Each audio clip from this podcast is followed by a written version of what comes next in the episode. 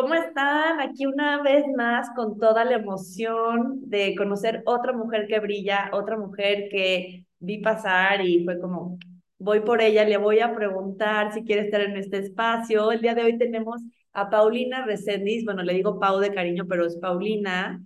Y pues Paulina tiene un background laboral que me quedé con la piel chinita porque ha trabajado en distintos países es una mujer extremadamente profesional este, en, el, en la chamba, o sea, está a todo lo que da ahí. Y también tiene dos hijos, este, bueno, su familia y todo, ¿no? Entonces es bien padre darte cuenta cómo hay mujeres tan capaces, ¿no? Y con, supongo, con mucha estrategia para llevar tu vida. Bienvenida, Pau, ¿cómo estás? Hola, Lenny, muy bien, muchas gracias. Eh, hoy estoy feliz porque mm, durante esta mañana mi mañana fue diferente. Hoy tuve una mañana y un día distinto a lo que es realmente todos los días de trabajo. Entonces hoy justamente coincidió esta hermosa entrevista con una mañana de entrenamiento y de aprendizaje. Entonces hoy les voy a poder compartir un poco más todo lo que aprendí también. Me encanta. No, ahorita que dices este entrenamiento, digo, sé que es por la parte laboral, pero aparte hay otro lado de Pau que me gusta mucho porque sí la parte laboral, sí la parte de la familia, pero la parte interna, ¿no? que es bien importante para todos los humanos. Y Pau también es súper constante, entrenando físicamente, ¿no? Este, hace ejercicio también en su casa, también está como atenta a ella, a escucharse y a, y a disfrutarse, que también eso siento que todas las mujeres siempre lo debemos de hacer, o sea, no importa la edad, no importa qué hora, si en la noche, si en la mañana. Entonces también eso te lo admiro mucho, Pau. Para tu estilo de vida está, pues está increíble que lo, también lo hagas, ¿no? Entonces, Pau estudió Ciencias Políticas y Administración Pública en Libero, este, y de ahí que mejor ella ya nos cuente más toda la parte de las empresas que ha estado este, a nivel nacional e internacional, y si nos quieres decir cómo fue que fuiste encontrando tu rumbo este, para ser una líder en comunicación, este, claro que sí, Lenny. Eh, y bueno, está padre porque además somos contemporáneas, coincidimos con amistades en la vida, entonces, eh, sí, te puedo empezar a contar un poquito de, de mi background o de mi carrera. Yo estudié ciencias políticas, que la vida me llevó a la comunicación, ¿no? Al final la política es comunicación, nosotros hablamos desde la política audiencias en un país, por ejemplo, simplemente a la gente que habita un, un lugar, y es justamente en donde creo que yo a lo largo de mi carrera he creado este impacto. Yo empecé al terminar mi carrera desde muy chica, empecé a trabajar. O sea, yo traigo como todo este bagaje de mujeres que han trabajado en mi familia, me encanta. Eh, sobre todo en la parte de mi papá. Entonces mi papá siempre me decía que yo haga lo que quiera con mi vida, pero que yo siempre tenía que trabajar, ¿no? O sea, entonces yo creo que eso se me quedó a mí, a mis primas, mis tías. Entonces todas somos cambiadoras de corazón desde muy chiquitas entonces yo desde ahí dije, bueno, pues ya voy a estudiar esto que me llama la atención, me encanta leer, me encanta la cultura, me encantan eh, las tradiciones eh, mexicanas y desde ahí como dije, tengo que entender a mi país.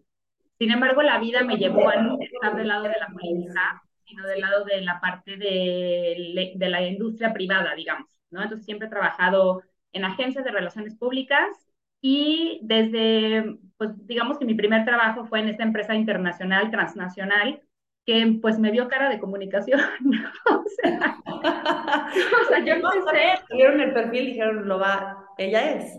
Exactamente, desde chica. Entonces de ahí entré en asuntos corporativos a esta empresa en relaciones con gobierno, justamente. Pero ahí me dijeron, no, tú tienes que ir hacia la parte de comunicaciones y te vas ahí a trabajar a Suiza, a Lausanne.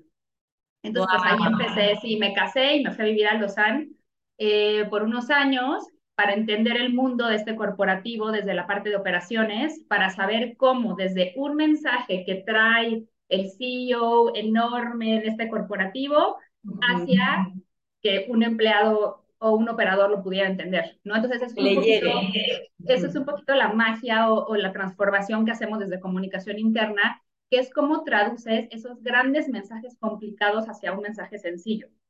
Y desde ahí me empecé a entrenar nos fuimos mi esposo y yo solos a vivir a Suiza. Oye, qué oportunidad. Sí, sin hijos, entonces.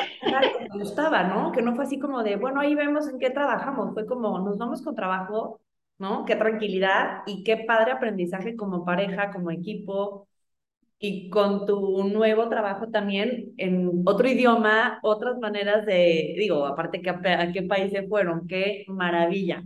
Exacto, y ahí fue donde dijimos, vámonos, Toño y yo somos muy desapegados, entonces como te decía, nos fuimos sin hijos, nos fuimos solos a vivir esta experiencia y a viajar, dijimos, vamos a ahorrar, no ahorramos nada, porque nos íbamos a viajar por el mundo, ¿no? Entonces, y desde ahí creo que empecé una carrera también en lo personal, porque cuando ya hablas de esos niveles de la organización, que son vicepresidentes, directores, tienes que tener un temple y una fortaleza para pararte enfrente de ellos y hablar, ¿no? Y muchas veces fue, era trabajar horas eternas, era meterte al baño a llorar porque decías, no puedo con de decir, o sea, realmente te crea una madurez profesional muy grande.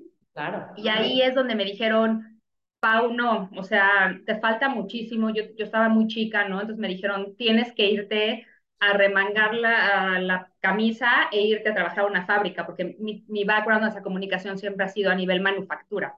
Ah, o sea, tienes que parte de la base para entender todo.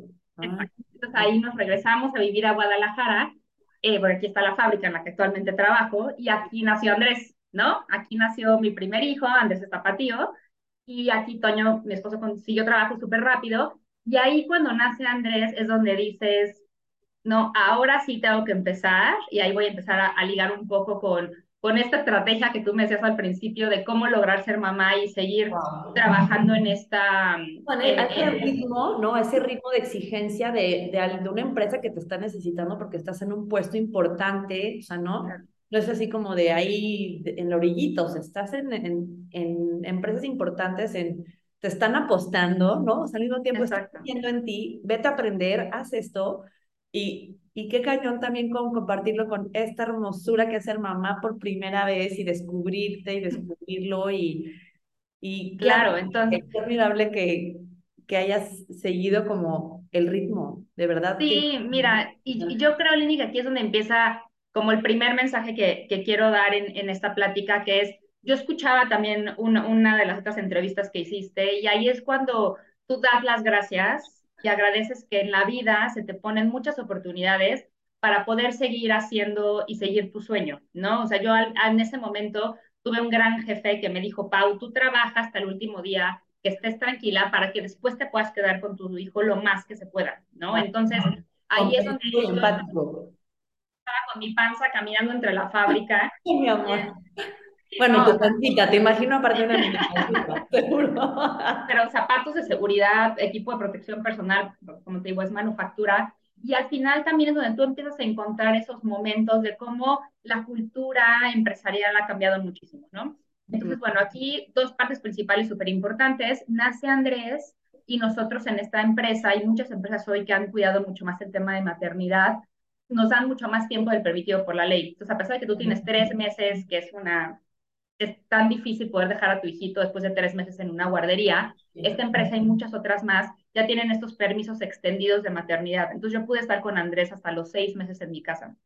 Entonces para eso, eso es increíble porque son seis meses pagados, libres, que en otros países, platicaba ayer con una de mis compañeras, en Lituania, no, en Lituania, Kazajstán, no sé dónde, que ya se va a Lituania, que ya se va de maternidad y me dijo, es que vuelvo en dos años. Y yo dije, le dan dos años de maternidad. En Dinamarca es un año a la mamá y después un año al papá. O sea, los dos les dan un año. Si lo quieren tomar al mismo tiempo, adelante. Si se quieren turnar, una amiga que está mexicana que trabaja allá, es de no creerse y sobre todo porque voy a hacerlo normal, ¿no? Y seis meses ya se me hace que estuvo así súper bendecido y claro. qué padre que caíste en una empresa también con ese nivel de apertura, ¿no? Porque yo creo que la mayoría de las casos aquí en México no es así, ¿me explicó?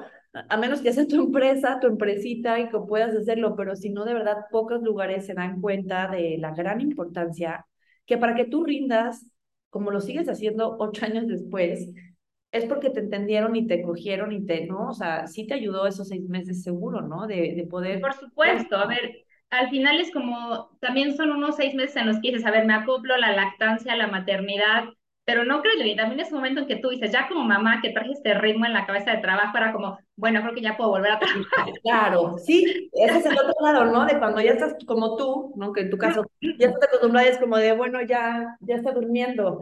Ahora que no, o sea, sí, ya me imagino, te sentías con las manos amarradas. Exacto, entonces ya era como dije, bueno, pues ya volví a trabajar, eh, ahí vuelvo al punto de encontrar tu tribu, encontrar como tu apoyo, eh, yo conté en ese momento con una enfermera nocturna, ¿no? Que nos ayudaba con las noches, las tomas para mantener una lactancia exclusiva.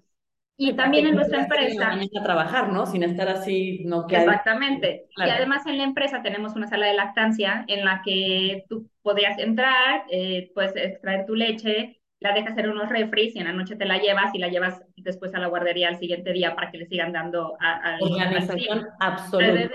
Exacto. Entonces al final eh, lo que quiero, ir, eh, quiero llegar es cómo tú como mamá también te vas ingeniando para encontrar estos puntos de apoyo, ¿no? La sala de lactancia, la guardería del IMSS, que bueno, en México las guarderías del Seguro Social son espectaculares, ¿no? Son buenísimas, mis dos hijos son de guardería desde bebés también, entonces... Eso, eh, que mencionas de las guarderías, muchísimas ya lo saben, muchísimas ya lo han experimentado, las que no lo sepan, dense la oportunidad, no tienen que ir pagando para, una, para algo que tu trabajo, lo estás pagando con tu trabajo, que es de calidad, que están súper pendientes, que están limpios los espacios, que las personas están dedicadas a los niños, ¿no? Porque también luego siento que llegan a haber tabús en este país como de, ¿no? Así como con las vacunas, de que se van con el pediatra, no, perdón, ¿dónde está el seguro? Ahí lo, o sea, es lo mismo, es la misma vacuna, ¿no? Entonces también en ese aspecto creo que tú lo haces muy bien, muy práctico, y qué bueno que lo comentas, Pau, porque aparte, bueno, a mí las mis amigas que han tenido también este, hijos en, guarderías y todo, pues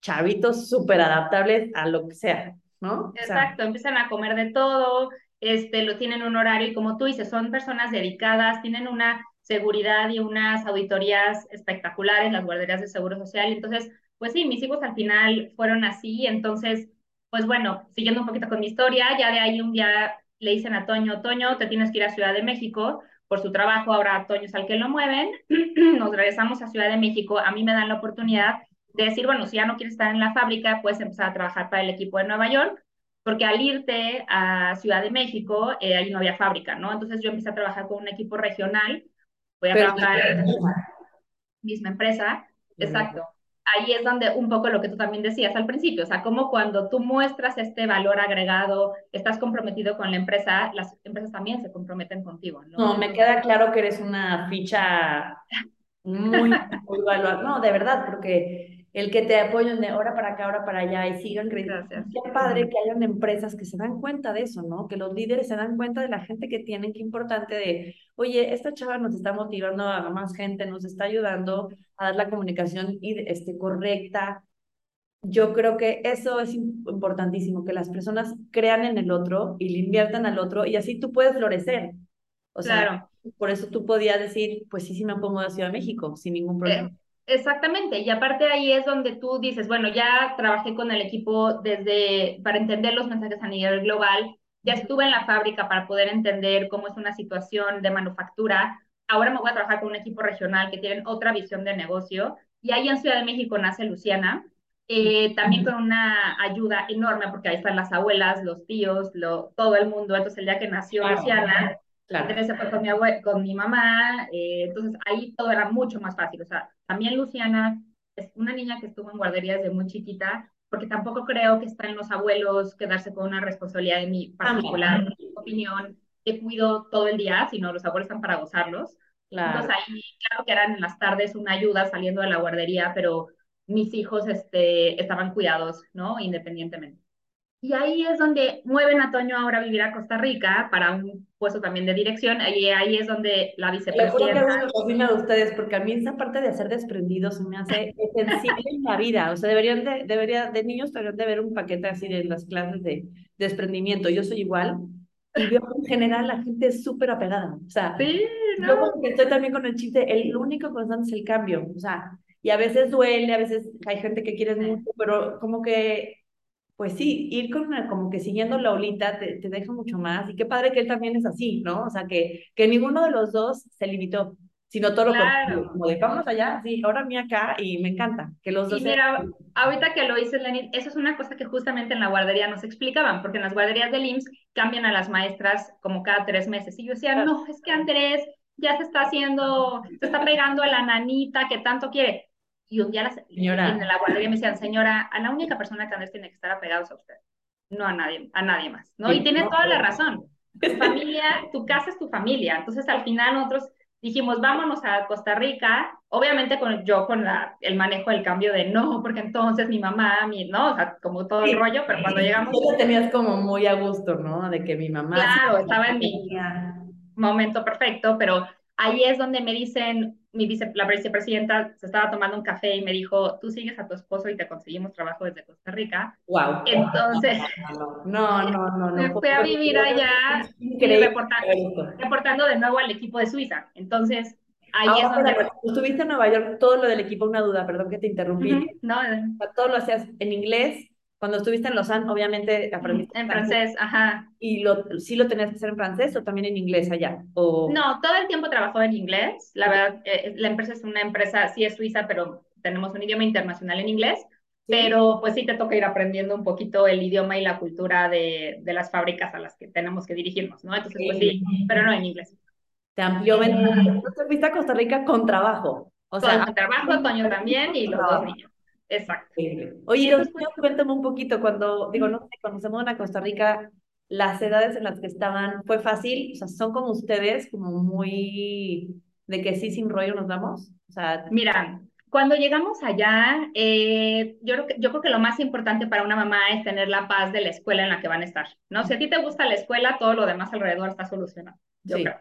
Entonces llegamos allá y, y, ahora sí que yo siempre me pongo a pensar que cómo fue posible que yo encontrara esa escuela tan maravillosa. Es una escuela que se llama Beleli, que tiene un eh, acercamiento de Reggio Emilia y un acercamiento de esta educación centrada en el niño en medio de la selva entre los árboles. Entonces, la conexión de los niños con la naturaleza en Costa Rica hizo que todo se arreglara, ¿no? O sea, que Andrés eh, reforzara sus o sobrepasar a sus miedos, que Luciana fomentara la creatividad, que nosotros viviéramos una pandemia en medio de la naturaleza, porque ayer escuchaba otras de tus historias, de cuando tuviste que quedarte, ¿no? Un poco como entre, entre la casa y los niños. Nosotros vivimos la pandemia en la selva y en la playa.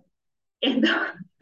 Sí, sí, fue una pandemia, digo, a, la mayoría de las personas, yo espero que nos haya dejado un aprendizaje, según yo, era la idea, como el aprendizaje que tuvimos a, a raíz de esto, pero con ese panorama, sabiendo lo que la naturaleza a cualquier humano nos brinda y nos da, a los niños en su máxima claro.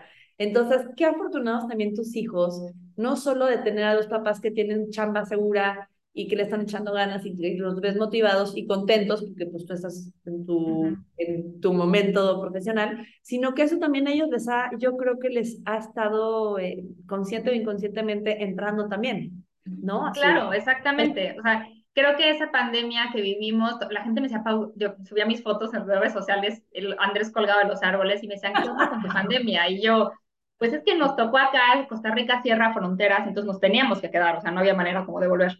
Entonces, Mucho menos gente, mucho menos contagio, mucho menos. Hicimos un grupo burbuja que hoy somos como hermanos, los, lo del grupo que vivimos allá. Entonces, fue un aprendizaje hermoso en el que, exacto, seguimos como reforzando la, toda la felicidad que teníamos como familia, hasta que, bueno, la pandemia acaba, ahora sí nos regresamos a México porque acaba el proyecto de Toño y yo vuelvo a Guadalajara al puesto nuevamente de, de la fábrica, ¿no? A mí me ofrece volver, em, hoy la fábrica está en un contexto distinto, entonces yo acepto volver y, y estamos ya aquí felices eh, justamente elegimos una escuela en la que dijimos, por si nos vuelven a mover, que la escuela haya en cualquier otra parte Claro, para que también ya les puedas dar así una estabilidad de que va a haber en cualquier otro país, ¿no? O en muchas ciudades, sí. No, por eso la toma. Lo de la escuela sí es bien importante, tienes toda la razón. Yo también creo que, o sea, cuando ya confías en un lugar en donde van a estar tus hijos y te hace sentido a ti, a tu esposo y crees que es lo mejor para tus hijos, sí es mucha felicidad. O sea, sí es, sí es un gran porcentaje de, de solucionar muchas cosas, ¿no? Exacto. Entonces, pues bueno, yo creo que aquí lo que quiero es contarles, contarte a tu auditorio y a ti una historia, ¿no? Es una historia personal y ha sido una historia muy difícil, pero yo renuncié en agosto.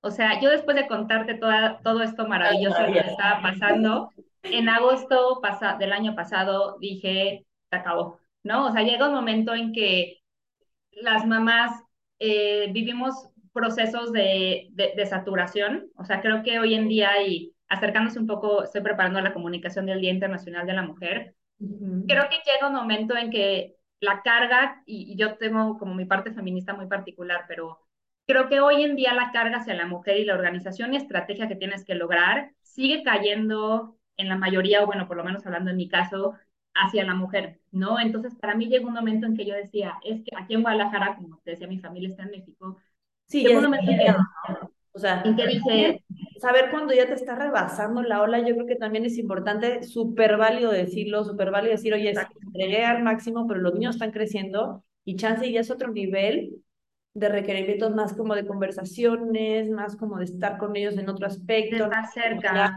Claro.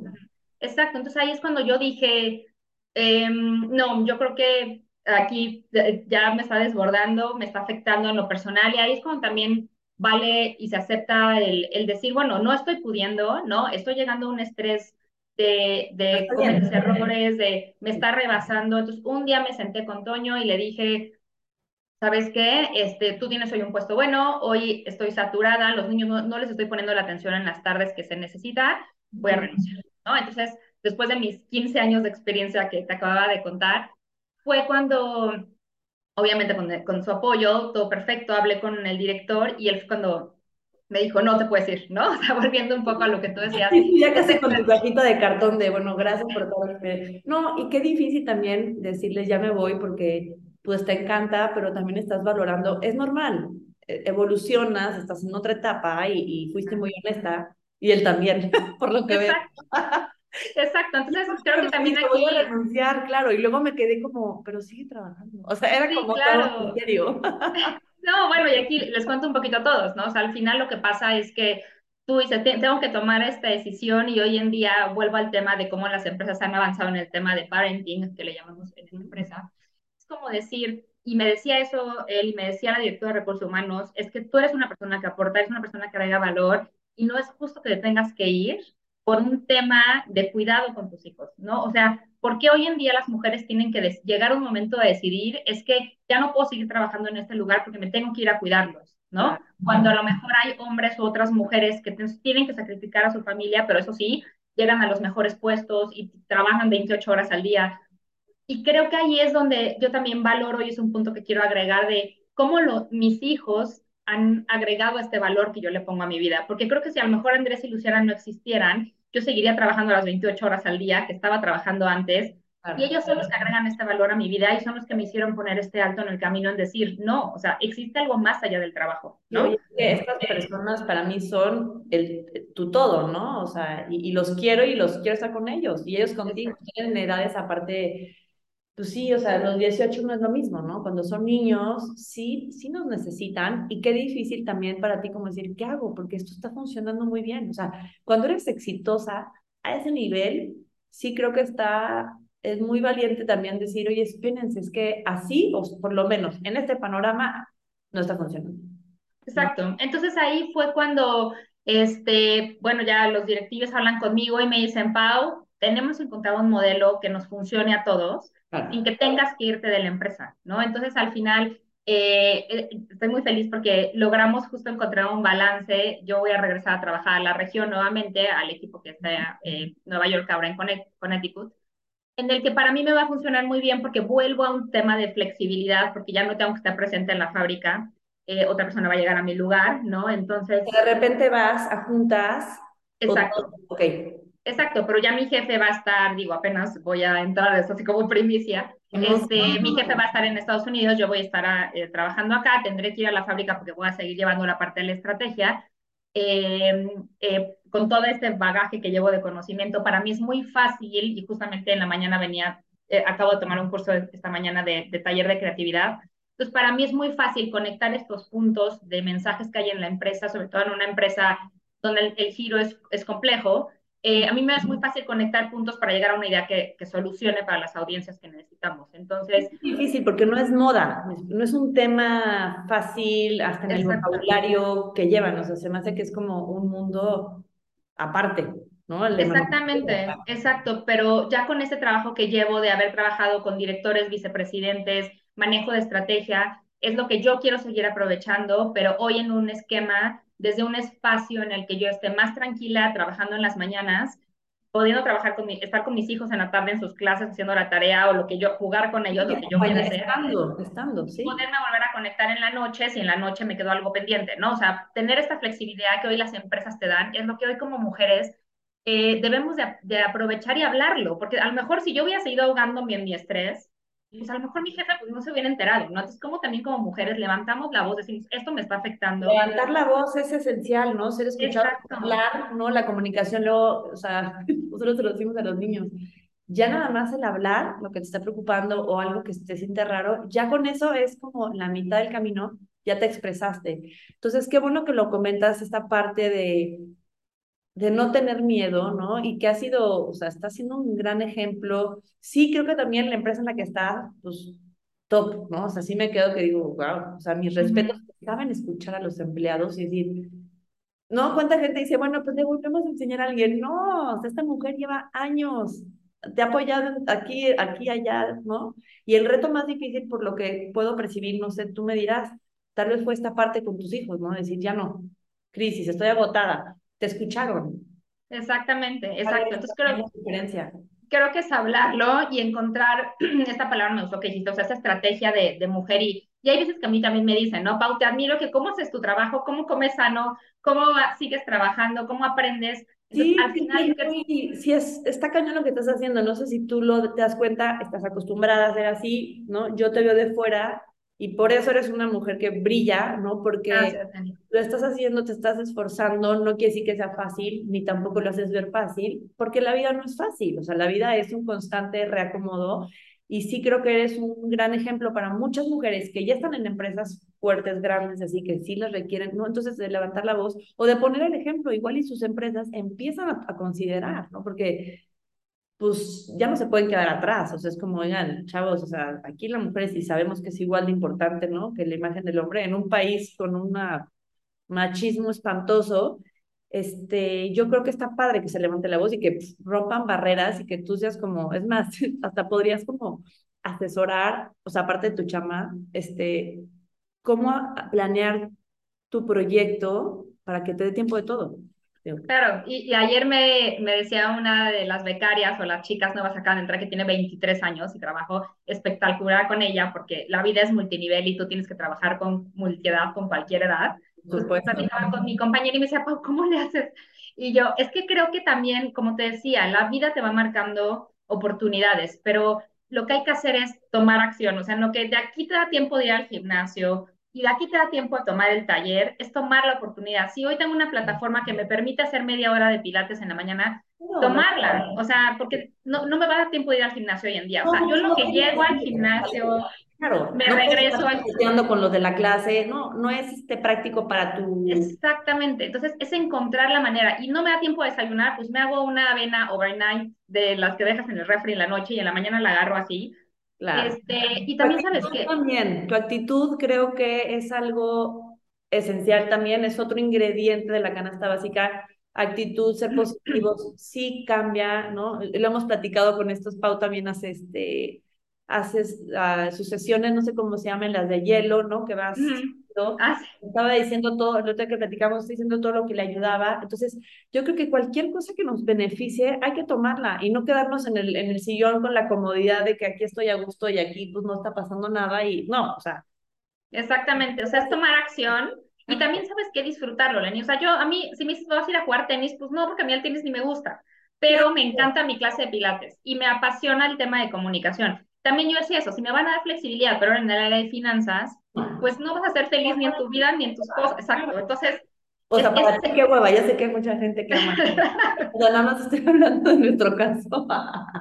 Exacto. O sea, yo creo que es como seguir tu pasión, eh, no dejarla atrás y también, como tú dices al principio, o sea, el hecho de ser mamá no tiene que dejarte atrás porque los niños lo que los niños felices son los que ven a sus mamás felices también, y no por eso digo que no tengamos malos momentos, al contrario, siempre tendremos de todo y es parte. Pero cuando lloras es bueno que sepan que no estás claro. bien. ahorita no estoy, no sé, amor, me siento así, estoy cansada, Exacto. he tenido responsabilidades muy fuertes, o sea, yo creo que entre más nos mostremos vulnerables, perdón, claro. la vulnerabilidad, este, sí también les deja, o sea, ah, ok, ellos también se cansan, y aún así, pues al otro día se levantan y te tratan de seguir guiando, pero eso no quiere decir que eso, yo siempre les digo, no somos perfectos, mi amor, ¿no? Y también José los dice mucho, porque te ven con estos ojos de wow, ¿no? Y te dicen, el mejor mamá del universo. Y a mí cuando me dicen eso, les digo, mi amor, muchísimas gracias, te amo.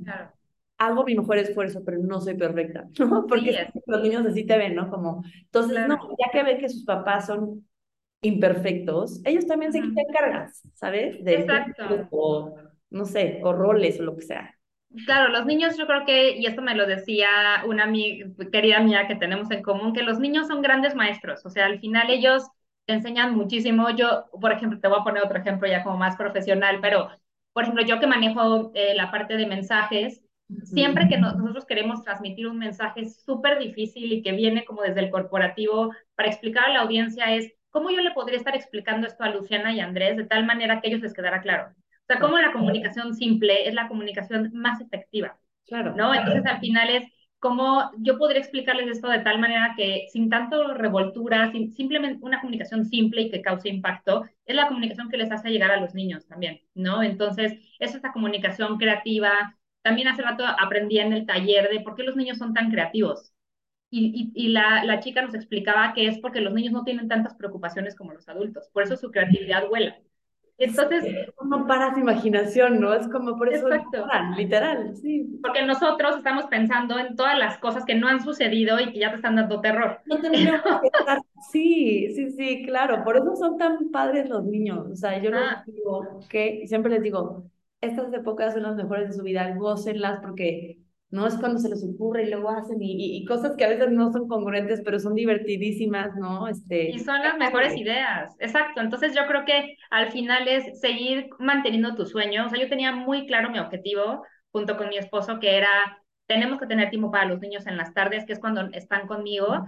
¿Qué, ¿Qué, de todo lo que me pasa me va a guiar hacia ese punto? Entonces, mientras a mí me ofrecían el puesto de comunicación que me diera flexibilidad, yo lo iba a aceptar fuera en esta empresa, fuera en una agencia, fuera en una consultoría, porque mi sueño estaba claro. Entonces yo creo que tampoco es decir hacia la gente que nos escucha, este, ten claro tu sueño, porque creo que esos sueños llegan, pero yo creo que es el momento en que tú la goces, en una actividad que te sientas feliz, es hacia donde tú tienes que ir. Claro, y encontrar ese balance.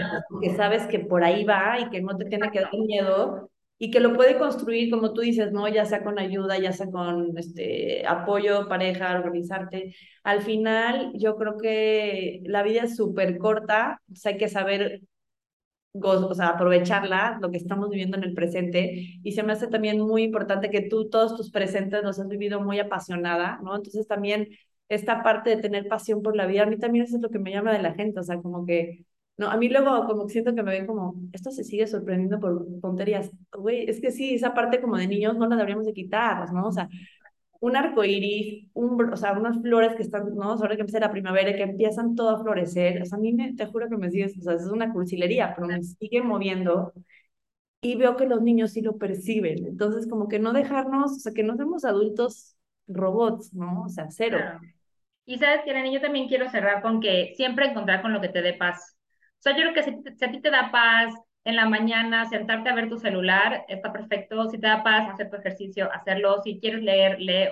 creo que encontrar esos pequeños momentos de tomarte el café con calma, esos momentos te dan como una tranquilidad que te invita a la creatividad y a la paciencia y al tomarte un respiro. Son los momentos que tenemos que ir identificando, que cada quien nos va a nuestro, nuestro bienestar y nuestro equilibrio es distinto para cada persona, la flexibilidad. Entonces, es simplemente encontrarla y hacerla consciente que te va a llevar a una felicidad tanto tú y reflejada con tus hijos. Entonces, para mí eso es por donde el camino que he ido buscando. Qué bonito todo lo que nos has explicado, eh, tanto en la parte de tu carrera profesional como en tu parte personal. Te lo agradezco, este, primero que hayas, hayas dado el tiempo y también por otro lado, qué bonito cierre decir, busca lo que te dé paz, porque sí creo que es lo más importante. O sea, si tú estás en paz, piensas mejor, si tú estás en paz, estás más a gusto, tomas mejores decisiones, este, o sabes cuando algo no quieres, ¿no? Cuando estás en paz, sabes perfecto para dónde va todo. Entonces, te agradezco muchísimo y te deseo, bueno, todo el éxito en esta nueva etapa. Muchas gracias. ¿no? Que sigues como que en lo que sabes hacer, pero sigues aprendiendo y sigues tomando talleres y sigues actualizándote. Yo creo que está muy, muy padre que lo, que lo compartas y te agradezco, este, es, bueno, creer en mi proyecto por un lado, este, y gracias por estar aquí conmigo, Pau. Muchas gracias por el espacio y felicidades a ti, Lenny, también por el esfuerzo. Ay, qué linda. Fue un placer, te mando un abrazotote y ya haremos otra entrevista para ver cómo, cómo nos ven la gracias. Te mando un abrazo y gracias. Bye. Bye.